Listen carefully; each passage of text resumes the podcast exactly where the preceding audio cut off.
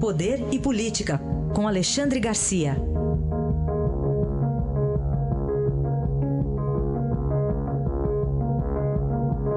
Alexandre, bom dia.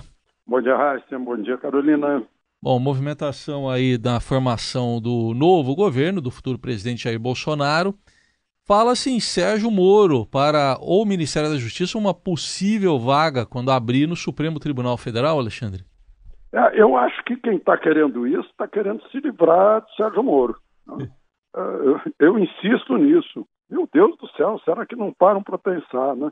Sérgio Moro, muito educado, muito delicado, uh, ressalva que não recebeu convite algum e que, se receber, e quando receber, vai refletir muito, vai dar uma resposta com reflexão. Ora, Sérgio Moro no Supremo tem, tem duas, já duas questões a serem consideradas. Ele vale um, vai passar a valer um onzeavo. Vai diminuir em, em um onzeavos. Né? Vai virar um onzeavos. Vai ser um em onze. Hoje ele é um em um. E para derrubar a sentença desse juiz singular, tem que passar por tribunais, um com 27 desembargadores, o outro com 33 ministros, superiores, o outro com 11 ministros, que é o Supremo. Né? Hoje não, hoje ele vale um. Né? E indo para o Supremo, certamente vai chegar às mãos dele, quando vagar, por exemplo, Celso de Mello, né? vai chegar às mãos dele algum processo, ou muitos processos, que começaram com ele lá em Curitiba.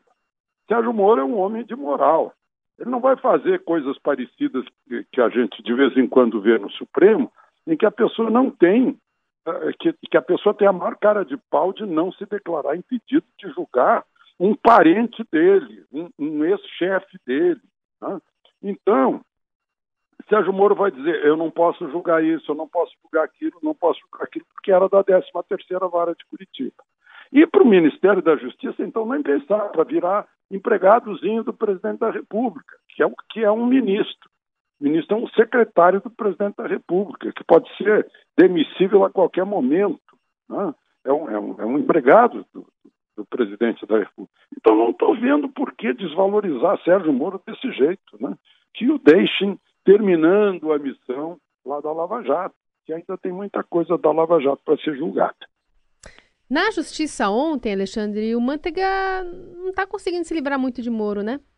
Pois é. Todo mundo quer se livrar de Moro, né? Lula tentou muitas vezes, não conseguiu. Agora é a vez de Guido Mantega né? e, os, e os seus envolvimentos com a Odebrecht, Banco Nacional de Desenvolvimento Econômico, Ministério de Lula, Ministério de, de, de governo petista. Não conseguiu. Tentou, mas não conseguiu. A decisão do Supremo é que fica, né? é, fica o processo dele nas mãos de Sérgio Moro. Mas não é só isso. Né? Quem não consegue se livrar também da justiça é o, o, o, o ex-presidente Lula, que está preso, cumprindo pena no primeiro de seus processos. Na décima vara federal de Brasília, o juiz Walisney de Oliveira mandou ontem a Receita rastrear o dinheiro, a movimentação financeira de Taiguara Rodrigues, né, que é o sobrinho da primeira mulher de Lula. Também envolvimento Odebrecht, BNDES e Lula nesse processo. Agora, não custa a gente lembrar, embora seja risível, seja digno de, de programa de humor, né? aquela história que o, que o Celso Amorim conseguiu lá de, um, de três burocratas do Comitê de Direitos Humanos da ONU, são apenas burocratas, não são o comitê, né? ah, numa declaração suspendendo os processos contra Lula na justiça brasileira. É um negócio risível. Né? Mas é, deu notícia, levaram a sério aqui no Brasil, o PT achou que ia acontecer alguma coisa, não aconteceu nada. Agora, o, o relator da Lava Jato, é, o ministro Fachin, diz o óbvio. Né? A ONU não tem poderes sobre as leis penais brasileiras. E não é nem a ONU, não é o Conselho de Segurança da ONU, não é a Assembleia Geral da ONU, é, são três burocratas de um comitê, uma coisa ridícula. Né? Então, nem os outros poderes brasileiros têm poder sobre o poder judiciário. Agora, imagina um, três burocratas lá da ONU já estão pensando que isso aqui é total república de banana, mas não é. Hum. Alexandre, é, no passado a gente ouvia falar muito sobre sobras de campanha, né? Teve até o ex-presidente Fernando Collor, né? Que... Jardins da Casa da Dina. É, então, reforma e tal. E hoje, como é, que, como é que é esse assunto hoje? É diferente?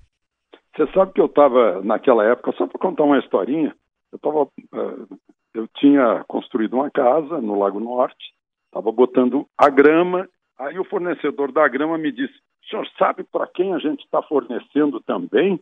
Lá para a casa da Dinda. Eu disse, ah, é? E quem é que paga? Não sei, é um monte de gente aí que paga. Ele é que não é.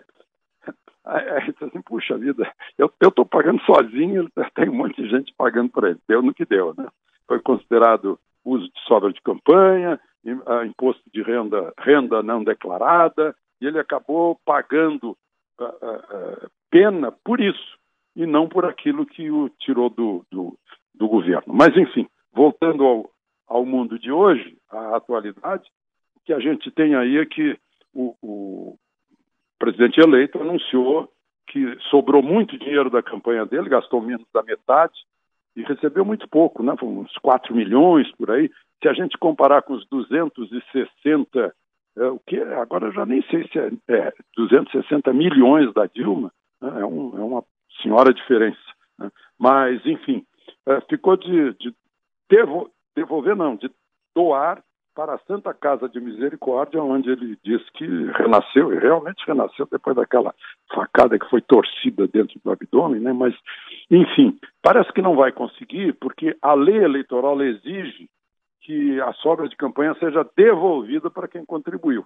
Agora, então, talvez tenham a necessidade, porque for, é muito dinheiro pingado de, de pequenos doadores. Né?